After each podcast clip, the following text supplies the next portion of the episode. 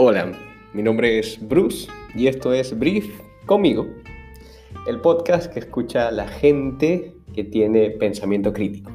Hoy voy a hablar algo casi sin planificación. El tema del episodio de hoy es mi problema con Camilo. Y algunos se preguntarán, ¿quién rayos es Camilo? Bueno, algunos pocos despistados tal vez, ¿no? O que se encuentran quizás en un plano de la vida mucho más elevado que el, que el común y corriente. Pero si tú eres quizás como yo, las personas que de tanto en tanto buscan escuchar algo de música diferente eh, o actual, mm, pues tienes que haberte tocado con este artista en algún momento.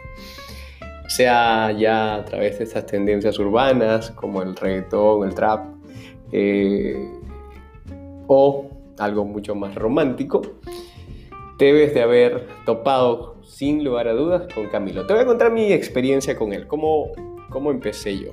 Ah, ¿Cómo lo conocí? Yo lo conocí por un cover que él hizo hace bastante tiempo, no tenía todavía el mostacho tan característico. Eh, estaba haciendo un cover de una canción que me gusta mucho de un grupo llamado Boss Bass, un grupo de Maracaibo, Venezuela. Eh, era el farolito. Y él tocaba la canción. Em, y pues, cuando la tocaba me, llamó mucho la atención. Mm, me gustó su voz, un poco extraña, bastante particular. Y dije, oye, qué chévere. Y después de ahí le perdí la pista porque evidentemente pues era como un cantante de covers apenas en ese momento. Luego, años después, me llama la atención porque eh, un chico muy parecido al que yo había visto en este cover y había escuchado, estaba empezando a ser muy sonado en, eh, en la radio y, en YouTube, ¿no? que es una de las plataformas que más consumo actualmente. Y le presté atención y estaba haciendo colaboraciones, por ejemplo, con otro grupo que me gusta mucho llamado Matiz. Eh, y dije, este es el chico del farolito. y bueno, le empecé a seguir la pista un poco, mucho yo sorprendido gratamente por su, por su éxito, eh, porque en un momento mucho antes me había dado cuenta que era bueno. Eh, entonces, mm, algo sí me llamó la atención y era la relación con su actual esposa, con quien se ha casado hace poco. Ella es Eva Luna, que es hija de Ricardo Montaner, un maracucho, por cierto. Eh, y aquí te habla un maracucho peruano, por cierto.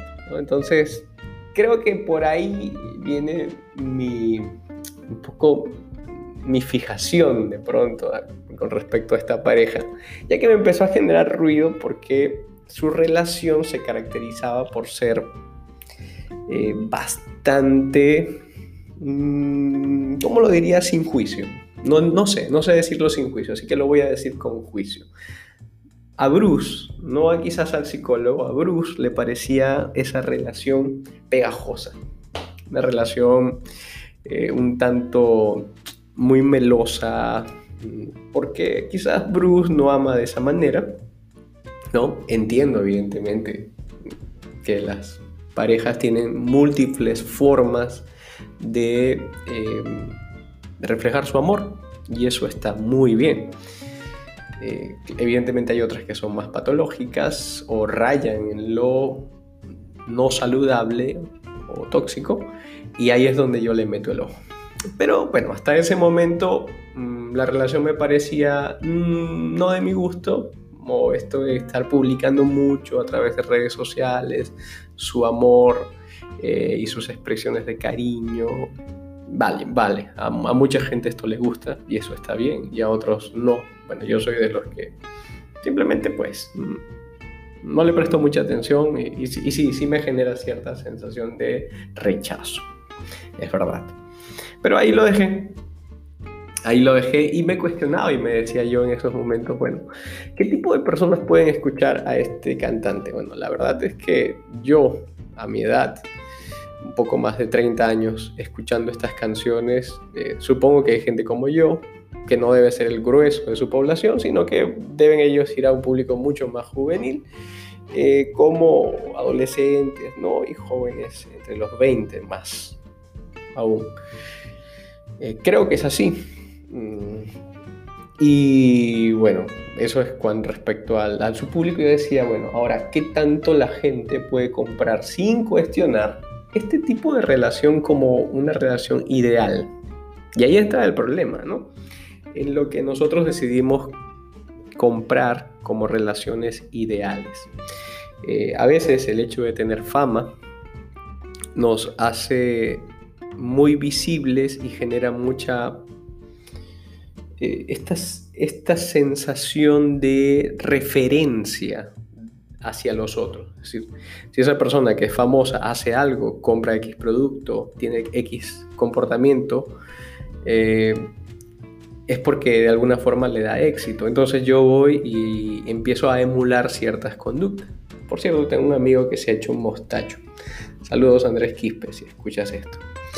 Eh, y, ahora yo lo, lo, friego mucho porque le digo que es el Camilo. Eh, pero bueno, de hecho son influencias. Mm, ¿Por qué? Porque es así, es la psicología de las masas. Tendemos a seguir aquellos que marcan caminos y pautas, ¿no?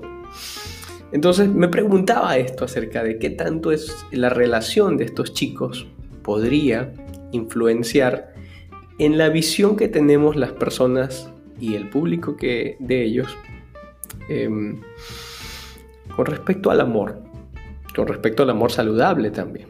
Bien, le perdí la pista y hace un par de semanas más, eh, más o menos, quizás un poco más, eh, leo un artículo en redes sociales que dice amor o dependencia. Mandan a Camilo a buscar psicólogo por chat con Evaluna. Perdón. Y ahí paro otra vez la oreja, después de tanto tiempo. Eh, y la noticia dice algo así, ¿no? La pareja conformada por Evaluna Montaner y Camilo Echeverría es quizás una de las más envidiadas del momento, pues la estabilidad y el amor que reflejan ambos son una de las cosas que más de uno quisiera tener en su vida. Y es que a pesar de ser tan jóvenes, la parejita de novios ya vive junta y además de ello están comprometidos desde el año pasado. Esto sale en una página web llamada protagonistas.com. Es una reseña de la, pareja. Eh, dice también esta página, la pareja este año completa cuatro años viviendo un amor como si fuera de novela o como dicen otros de, de un cuento de hadas. Aquí quiero hacer una pequeña precisión y es que eh, mucha gente también se pregunta, ¿no? ¿Es algo arreglado? Es decir, ¿es marketing del amor romántico o es que es realmente eh, lo que sienten la pareja? Bueno, la verdad es que no lo sabemos. Lo cierto es que uno no puede pecar de ingenuo. Detrás de estas relaciones existe mucha gente de por medio que sabe sacarle provecho a este tipo de circunstancias.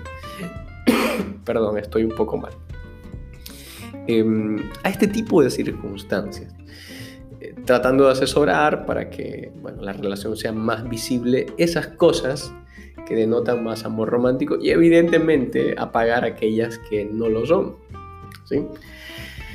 Eh, es la magia de las redes sociales, ¿no? Es la magia del Instagram, por ejemplo. Yo coloco lo que quiero colocar, un alter ego idealizado de quien supuestamente soy como persona y en este caso como relación. Y a veces nosotros de incautos, eh, por no reflexionar mucho al respecto, podemos comprar eso tal cual y digerirlo tal cual como es. Pero sobre todo, y aquí entra el punto, que es comparar esa, ese alter ego, esa imagen, con nuestra realidad. Que evidentemente no va a poder competir con esa. Y ahí es donde nos sentimos que estamos jodidos, que estamos dañados o que estamos malogrados o que somos unos perdedores. Bien, pero esa es nuestra elección. No es culpa de Camilo ni de Baluna. ¿eh? A ver, sin embargo, si podemos seguir avanzando, la polémica se genera luego de que la hija del cantante venezolano Ricardo Montaner, compartir una captura de lo que sería un chat con su, con su prometido. Y el chat dice así, Camilo escribe, el mundo es menos mundo sin ti. O sea, eso se lo escribe por un mensaje de WhatsApp. Y dice luego, te lo digo en serio. Ella saca, ella digita unas caritas como de vergüenza y luego dice, ¿cómo así? Con unas caritas llorando.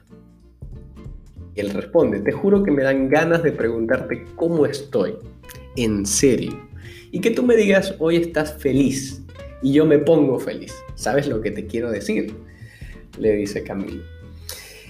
Y este print de pantalla que ella decide compartir en sus redes sociales es el que genera todo este revuelo mediático. ¿Por qué? Bien, por lo siguiente. Em, en Twitter, que es donde fue compartida esta imagen, dice una usuaria, yo en serio no doy con Camilo música, sin imaginar que la publicación que para ella fue tan romántica, para otro fue motivo de preocupación. ¿eh? Una chica escribe, háblame de relaciones dependientes y esta, la toxicidad romantizada. Qué perturbador, amiga, ¿no? No está bien la dependencia emocional, no, no. Yo solo veo una dependencia emocional y falta de conciencia de sí mismo muy de la verga. Imagino que eso es lo que quiere decir, ¿no? Otros dicen, necesita psicólogo urgente este pelado. Otra persona dice, yo lo amo con todo mi ser, pero pensé un momento lo mismo. Otra persona dice, terminan y se matan.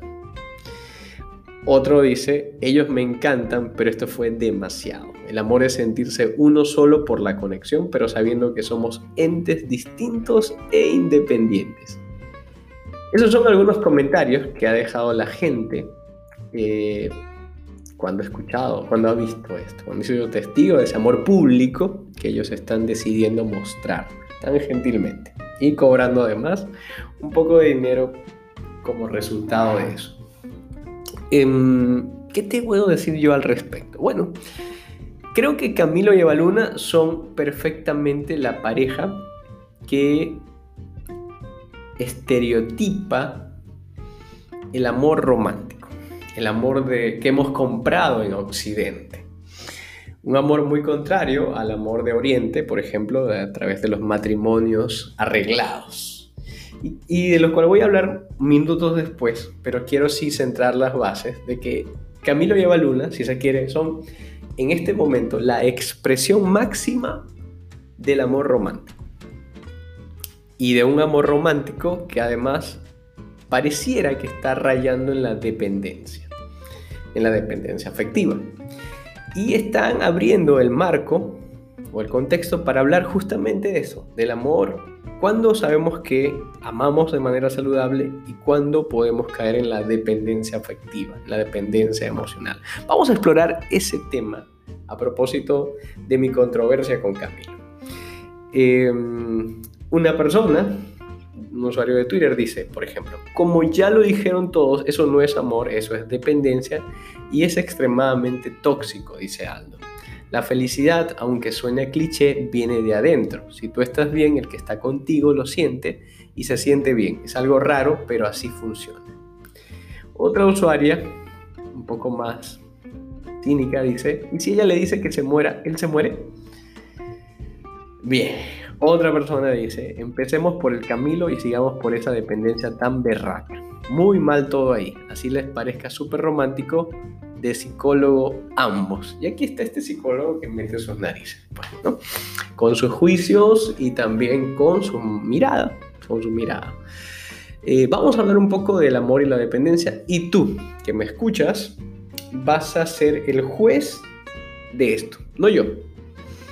O quizás sí, no lo sé pero creo que tú más que yo definitivamente.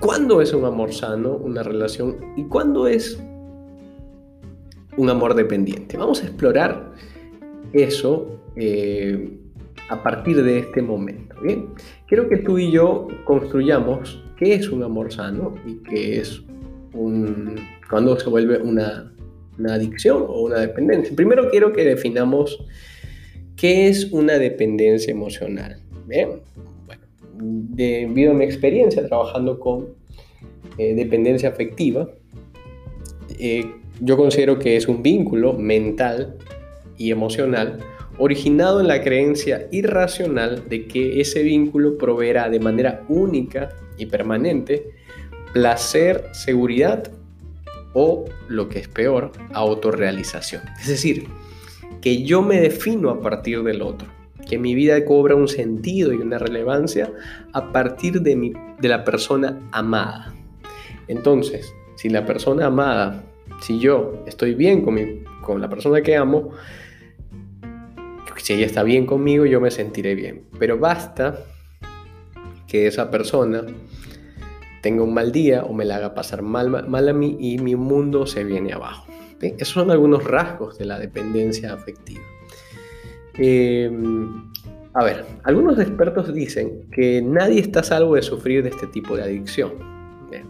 Puede que hayamos pasado por relaciones anteriores, que hayamos sufrido fracasos o separaciones, eh, donde no haya existido excesivo dolor hasta que un día, por una razón indeterminada, caemos en brazos de una relación que es completamente distinta, que nos obsesiona y nos llena de miedos y ansiedad.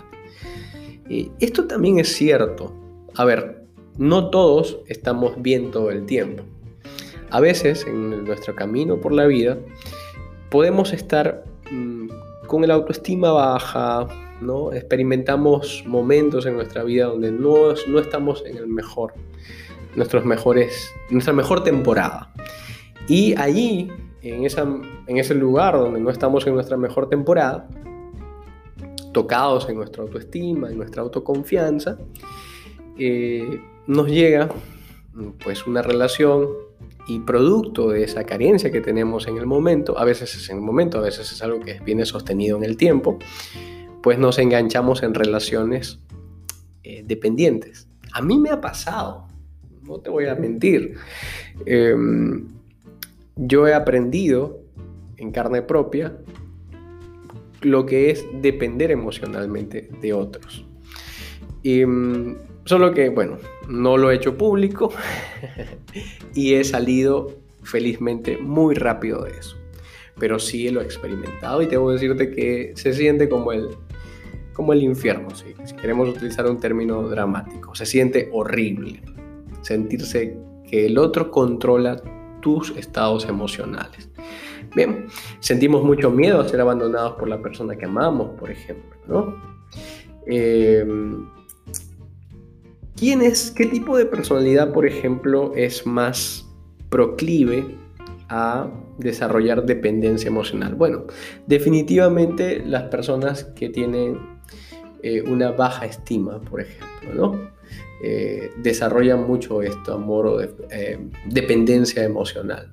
Mm, si te puedo hablar de características concretas, que es lo que quiero hablarte, de una persona dependiente emocional, te podría decir que son personas que se les dificulta mucho disfrutar de actividades en soledad. Eso es uno de los indicadores más clásicos que he visto en terapia de personas que suelen engancharse en relaciones donde son dependientes emocionalmente. Cuando no toleran la soledad. Cuando todo el tiempo del que puedan disponer van orientado a compartirlo con otra persona. A pasar el máximo tiempo junto, juntos a otro. Por lo tanto, no pueden disfrutar realizando actividades solos porque no se han dado el permiso ni el tiempo de desarrollar armónicamente esa relación consigo mismo. Otra de las cosas que he encontrado, por ejemplo, es que tienden a focalizar la vida en los demás. Es decir, que la vida de los otros tienen esta percepción, es mucho más agradable, es mucho más celebrable, mucho más disfrutable que la propia. La baja estima, como te comenté, es de todas maneras una puerta a la dependencia emocional, una puerta bien grande. Eh, personas que, son, que tienen dificultades para tomar decisiones por sí mismos, hacerse cargo de sí mismos, de sus decisiones también. La dificultad para tomar decisiones, el temor a equivocarnos, genera estos patrones de dependencia emocional. El hecho de sentir que necesitamos ser complacientes, por ejemplo, con el otro, también. Otro indicador es la dificultad para colocar límites. Es un indicador muy clásico de dependencia emocional. Eh, si sufrimos de dependencia emocional, o a la persona que sufre de dependencia emocional, se da cuenta que le cuesta mucho colocar estos límites. Eh, con la persona que quiere, ¿no? Especialmente, obviamente, a nivel sentimental. Se creen responsables de los sentimientos negativos de la otra persona, por ejemplo, de su malestar, de sus problemas, y también de querer cambiarlos. Em, aquellas personas que tienen pocas aficiones o que han desarrollado una vida muy monótona también. Son, pueden ser presas de la dependencia emocional porque tienen una vida poco apetecible ya que han, explorado muy poco en sus capacidades. Eh, estos son algunos rasgos eh, que yo he conseguido a lo largo de la terapia psicológica como indicadores que hacen que seamos muy vulnerables a la dependencia emocional. Si tú te sientes identificado o identificado dentro de estos indicadores que yo he conversado en este momento, eh, es necesario e importante que sepas cómo se construye una relación saludable. Pero antes de ir allá, quiero hacer un breve paréntesis.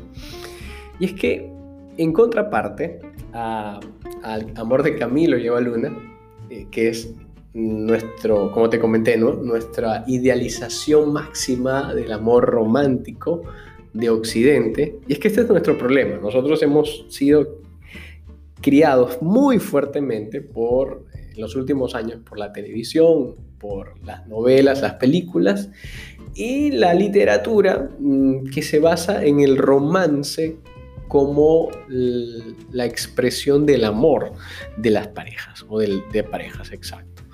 Y eso ha sido, a mi parecer, un grave problema, porque el amor romántico tiende a idealizar las relaciones, tiende a hacerlas muy, mucho más grandes de lo que realmente son. Y lo notamos como, lo notamos en nuestras canciones. Aquellos que han crecido en los años 90, 2000, saben lo que, de lo que hablo. Eh, las canciones No puedo vivir sin ti, Yo sin tu amor no soy nada, y todo ese tipo de letras que que alimentan nuestra cultura y nuestra forma de ver el mundo, se hacen verdad en nuestra vida. Y entonces, si somos incautos, si no exploramos mucho, si no cuestionamos mucho esto, simplemente creemos que el amor es así. Y el amor sano está muy distante de esto. Por eso, en contraparte, tenemos, por ejemplo, en Oriente los matrimonios arreglados. ¿Y por qué me apetece hablar de esto, de esta contraparte? Bueno, por una razón muy sencilla. Yo hace como unos siete años atrás me topé con un libro muy interesante de un autor que, que, admiro mucho, se llama Philip Yancey, y ha escrito muchos libros controversiales. Entre uno de ellos habló de eh, un, libro que se llamaba El Porqué. Cuando yo lo leí, uno de esos capítulos hablaba de eh, cómo los matrimonios arreglados en Oriente, por ejemplo en la India, tienden a ser más duraderos y tener índices de estabilidad y felicidad mayores que los matrimonios que han sido por elección basada en el amor de la pareja. Cuando yo leí eso, inmediatamente dije, ya, va, ¿qué estoy leyendo? Eh, debe haberse equivocado este hombre. ¿Cómo es posible que un matrimonio arreglado, es decir, que un par de chicos que, que dejaron al, al criterio de sus padres, algo tan importante como la vida en pareja, sean más exitosos que los matrimonios que son por elección y basados en el romance. Ahí, hace siete años atrás, me hice esa pregunta, gracias a ese libro. Terminando de leer ese capítulo, me di cuenta por qué y es a lo que quiero hablar contigo. Justamente lo que te estaba diciendo, que el problema que tenemos en Occidente, es decir, las personas que vivimos en América, básicamente, Norteamérica, Suramérica, Centroamérica, hemos comprado mucho eh, el amor romántico como la respuesta para las relaciones. Las mujeres buscando el príncipe azul, los hombres buscando esa damisela en apuro. Hemos sido bombardeados por eh, historias. Hay grandes relatos que construyen el amor. Estos grandes relatos como el de Romeo y Julieta, como el de Shakespeare, eh, como Shakespeare, diría, diría un amigo mío. Como incluso el de Jesucristo, por ejemplo, ¿no? Que son grandes relatos que, que, se entremezclan, que entran en la psiquis de nuestras vidas, aquí en el, en la parte inconsciente y desde ahí tomamos decisiones referentes al amor. Y cuando no repensamos acerca de esto, cuando no colocamos el amor romántico donde tiene que estar, yo creo que el amor romántico tiene un espacio en nuestra vida. Funciona muy bien en las primeras etapas de la relación, funciona muy bien eh, en el primer año de una relación vibrante, floreciente, de un par de, chicos que se conocen y que, y que vale la pena conectarnos profundamente y exteriorizar nuestro amor, nuestro cariño. Pero cuando exploramos en el amor romántico y en la bioquímica del amor romántico nos damos cuenta que eso por tendencia natural debe de cesar. ¿Por qué? Porque detrás de ese amor romántico, si le hacemos unos rayos X, lo que hay detrás de eso es dopamina segregándose, pero a montones dentro de nosotros. Esa dopamina tiene un tiempo de vigencia. Si nosotros a esa dopamina la dejáramos eh, que, que siguiera nuestro cuerpo, que siguiera segregándose por más de dos, tres años, nos atrofiaríamos simplemente. Nuestro cuerpo, nuestra biología interna, por naturaleza, debe dejar de segregar tanta dopamina para no atrofiarse. Por eso es que los especialistas en el amor dicen que las relaciones románticas o ese amor tan apasionado los primeros años tiende a durar entre un año y dos años. Por eso tú que me escuchas, que probablemente has tenido relaciones largas de más de dos, tres años, te has dado cuenta que en algún momento experimentaste un clic en tu relación, donde ya esas mariposas en el estómago no estaban. Y te tuviste que enfrentar a un cuestionamiento interno, decirte, ¿y ahora qué? ¿Sigo amando o no? Primero quiero decirte que es natural que eso suceda. ¿Por qué? Porque la relación va a pasar de ese estado de amor basado en la emoción a un amor que está basado en valores mucho más profundos, como por ejemplo el compromiso, la responsabilidad eh, e incluso sentimientos que son más perdurables, como la ternura, como el cuidado del otro, como la empatía, lo cual, genera relaciones eh, saludables y perdurables sobre todo. Entonces, es aquí mismo donde las relaciones de Oriente, estas relaciones arregladas, cobran un sentido. ¿Por qué? Fácil. Porque como ellos no tienen expectativas del uno y el otro, no se hacen esas expectativas romantizadas, simplemente básicamente se entregan a eso confiando en que sus padres han tomado buenas decisiones, eh, parecen encontrarse en esa vida en común de casados con una persona, por supuesto, un completo extraño, pero con quien tiene, tienen pocas expectativas referentes al amor. Y esas pocas expectativas logran en muchos casos ayudar a muchos de ellos, permitiéndoles que luego sí desarrollen un amor de compromiso e incluso en fases más, más avanzadas terminen enamorándose. Esto no lo digo yo, esto lo dicen varias entrevistas que se le han hecho a matrimonios arreglados. Entonces, sí, esas cifras no nos han mentido, realmente son ciertas.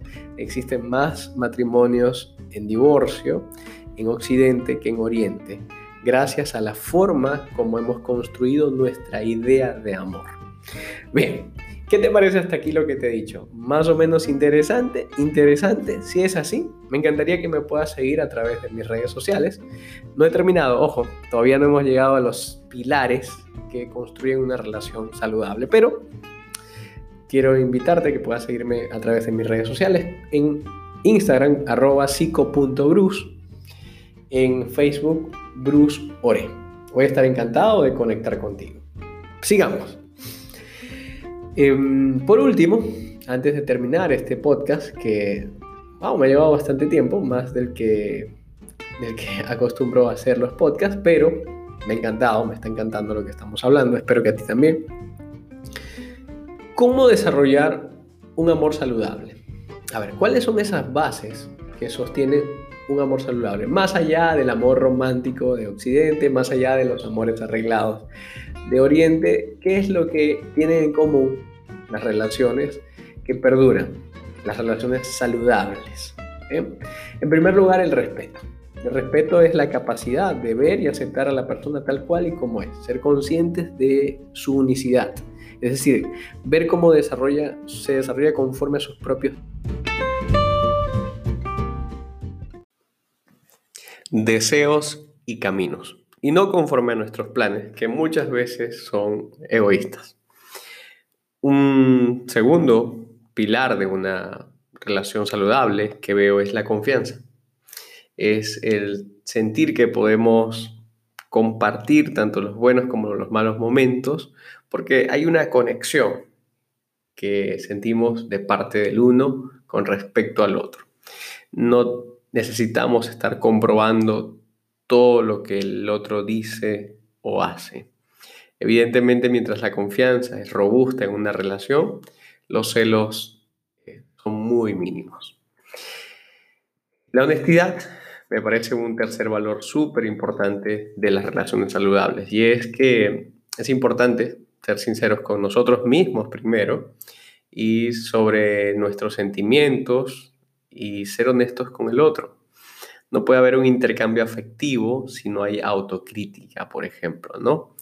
Eh, se trata de estar seguros de que nuestras preferencias, deseos, sueños, anhelos y demandas son razonables y no violan los derechos de la otra persona. La honestidad tiene que ver con esto, con revisarnos de tanto en tanto y ver cómo nos estamos sintiendo con la relación, cómo nos estamos sintiendo con nosotros mismos dentro de la relación y charlarlo, hablarlo con la pareja. Eso nos va a permitir ser honestos y también escuchar a la otra persona qué tiene por decirnos de la relación y de ella misma. Incluso, obviamente, como nuestro espejo, qué decir de nosotros dentro de la relación. La honestidad nos permite eso, calibrarnos emocionalmente dentro de una relación. cuarto punto que veo importante es, es el apoyo. Eh, Jorge Bucay, un psicólogo contemporáneo, dice que el verdadero amor no es otra cosa que el deseo inevitable de ayudar al otro para que sea quien es. Yo creo que definitivamente el apoyo es importante, sobre todo si es mutuo, Bien, ser capaces de diferenciar nuestras necesidades de las necesidades de la otra persona y permitir que pueda crecer personal y profesionalmente. Em, muchas veces, cuando uno se une en pareja, tiene deseos y tiene proyectos muy afines, muy comunes. Es que muchas parejas se, se unen desde allí, desde proyectos muy afines, que van desde su profesión, algún hobby o algún eh, algún proyecto de emprendimiento, pero conforme pasa el tiempo las relaciones van cambiando, van mutando. Eh, las personas pues cambiamos de intereses, cambiamos de, de deseos y puede ser que en algún punto eso que unió a una pareja ya no esté presente. Y ahí esa, a esa pareja le queda el gran desafío de decir, puedo seguir apoyándote aunque tu deseo actual, mm, lo que quieres para tu vida, no tenga mucho que ver con la mía, mm, eso para mí es un verdadero apoyo, cuando no satisface nuestros propios deseos individuales. Un quinto pilar que veo importante en las relaciones saludables es el sentido de equidad. Y es que ambos miembros de una pareja tienen responsabilidades sobre la relación y deben cuidarla activamente. La reciprocidad es la base de un amor justo, de un amor sano. Cuando damos amor, esperamos amor, ¿verdad? Porque las relaciones afectivas de pareja se alimentan de ese intercambio. Em, no se trata de avaricia, sino de, de ese cariño recíproco donde se entiende que se entienden que juntos son más. Walter Rizzo, otro psicólogo contemporáneo, dice que eso de que el amor de pareja no espera nada a cambio es un invento de los sumisos. si das, quieres recibir, es lo normal, lo recíproco, dice Walter, el buen rizo. Y un pilar súper importante, que aquí es donde me quiero detener un poco, es la identidad propia. No somos las medias naranjas de nadie. No somos eh, las mitades de otras personas, ni siquiera el alma gemela de otras personas. Eh, somos seres individuales y plenos completamente. Es importante en este sentido mantener identidades separadas dentro de la pareja inclusive, donde cada miembro puede mantener su identidad propia, su personalidad y todo aquello que le hace ser quien es. Eh, pasa mucho, ¿verdad? Que a veces las parejas, eh, aquello que te enamora de una persona, una vez que entra en la relación ya no te gusta tanto. Ay, es que es tan hermosa porque es tan extrovertida, es tan linda, es tan sociable y una vez que está en la relación te llega altamente, ya no quieres que sea así porque entonces pone en peligro la relación, porque le sonríe también a otros chicos. ¿Qué estamos haciendo? Estamos eh, obligando a que la otra persona cambie su personalidad y, y postergue o coloque a un lado su identidad propia. Practicar un individualismo responsable es tarea de todos y es tarea de la relación de pareja, donde cada uno mantenga vivo su amor propio en la relación que ha escogido. Preocupándose, claro, por la pareja, evidentemente, pero también por, por el hecho de ser personas, por que somos seres completos. Aquí, una gran, una gran recomendación es que si tú estás en una relación de pareja, no te olvides de ti. Continúa haciendo aquellas cosas que te apetecen hacer profundamente. Ojo, a ver, eh, si antes te gustaba mucho salir con varios chicos los fines de semana y estás en una relación que la has establecido, que sea monógama, que, que seas exclusiva, evidentemente pues no vas a estar yéndote con varios chicos otra vez todas, todas las. Es decir, haz aquello que te apetece hacer, que donde vibres, pero con sentido común. Em, pero sí, si te gusta salir con tus amigas, tenías un día para ir con tus amigas, sigue yendo a pesar de que tienes una relación. Si te gustabas eh, ir al teatro y a tu pareja actual no le gusta, pues anda al teatro, sigue reforzando ese, ese hobby, sigue haciendo yoga, sigue haciendo ejercicios, eh, sigue conectándote profundamente con lo que te apasiona aún a pesar de que tienes pareja. No, te olvides de ti nunca, porque eso es lo que te hace ser quien eres, no una pareja. Bien, chicuelos, eh, hasta aquí. Eh, ya me voy ya casi dejando este podcast que yo me lo he pasado muy bien. Espero que ustedes también, que tú que me escuchas también, como desmistificando este amor de Camilo que mm, creo que hasta ahora, bueno, no es, no es probablemente también mis investigaciones son muy cortas o muy pequeñas, pero no he visto que se le haga un poco de contrapeso a esta relación. Siento que he tocado una vaca sagrada, del, una vaca sagrada del, del popular de la gente. Y por eso me espero críticas, bienvenidas sean, y opiniones, bienvenidas sean, de cualquier tipo, porque es lo que estoy haciendo yo, es lo mismo. Estoy expresando una opinión si bien es cierto, mucho de ella basada en ciencia, basada en psicología y en mi experiencia como terapeuta, pero también mí como persona, porque he dicho que cosas me agradan y desagradan. Ojo, te diste cuenta que nunca estuve eh, desde, desde primera instancia eh, negativo ante Camilo. De hecho, es un chico que me cayó muy bien en su momento y que ahora estoy viendo alguna parte de él. Una parte de él no es el todo, probablemente siga siendo un gran amigo, siga siendo un chico de una calidad de persona inigualable, sigue teniendo un talento extraordinario, pese a que su voz de ardilla a mí, no me, ya, ya hoy en estos momentos, no me gusta mucho como me gustó en ese momento. Eh, Quizás porque también me gustaba para otro tipo de música y no para la que está haciendo actualmente. Pero bien, son gustos y colores.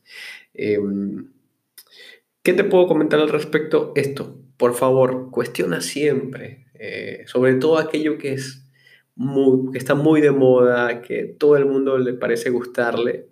Pregúntate, ¿por qué? ¿Qué hay de sombras en las luces? ¿Qué hay de luces en las sombras? Hoy estamos tocando quizás una sombra de lo que es este personaje. Algunas impresiones que quiero dejarte para finalizar. Bien, las redes sociales no lo son todo, no es la realidad. es algo que está colocado ahí, tiene un sentido y hay muchas ocasiones, hay mucha gente detrás como manager, gente de marketing que dice qué hacer, cómo colocar, en qué centímetro hacerlo, qué cosas decir y qué no. Esas relaciones, por muy idealizadas y hermosas que parezcan en redes sociales, también tienen sus sombras también tienen sus momentos tristes y difíciles, porque esa es la normalidad.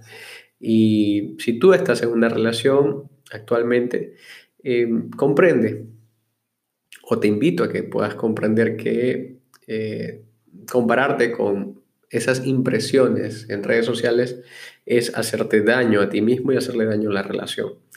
Mm, igual, fomenta un amor romántico, por eso no te digo que tengas un amor 100% racional, eso tampoco está bien. Fomenta un amor romántico, dedica canciones, dedica poemas, lee, escúchalos. Bienvenidos sean, todo eso, todo eso bienvenido sea siempre que sea cuestionado, siempre que sea criticado por, en el buen sentido de la crítica. Em, no nos dijéramos todo inmediatamente, ¿no? Esa es como mi recomendación final ante todo esto y mis controversias personales con Camilo. Espero haberte dado un panorama al respecto de esto, espero haber em, compartido, bueno, yo por mi parte siento que boté algo que estaba ahí, que necesitaba salir de ese hace rato Em, y que estaba macerándose como, como un buen vino, ¿no? Pero aquí está, aquí estoy. Mi nombre es Bruce, soy psicólogo y terapeuta y en este espacio pues eh, soy una persona que busca conectar significativamente a través de, eh, de los podcasts con mi audiencia. Te envío un abrazo gigante, nos vemos en un próximo episodio. Bye bye.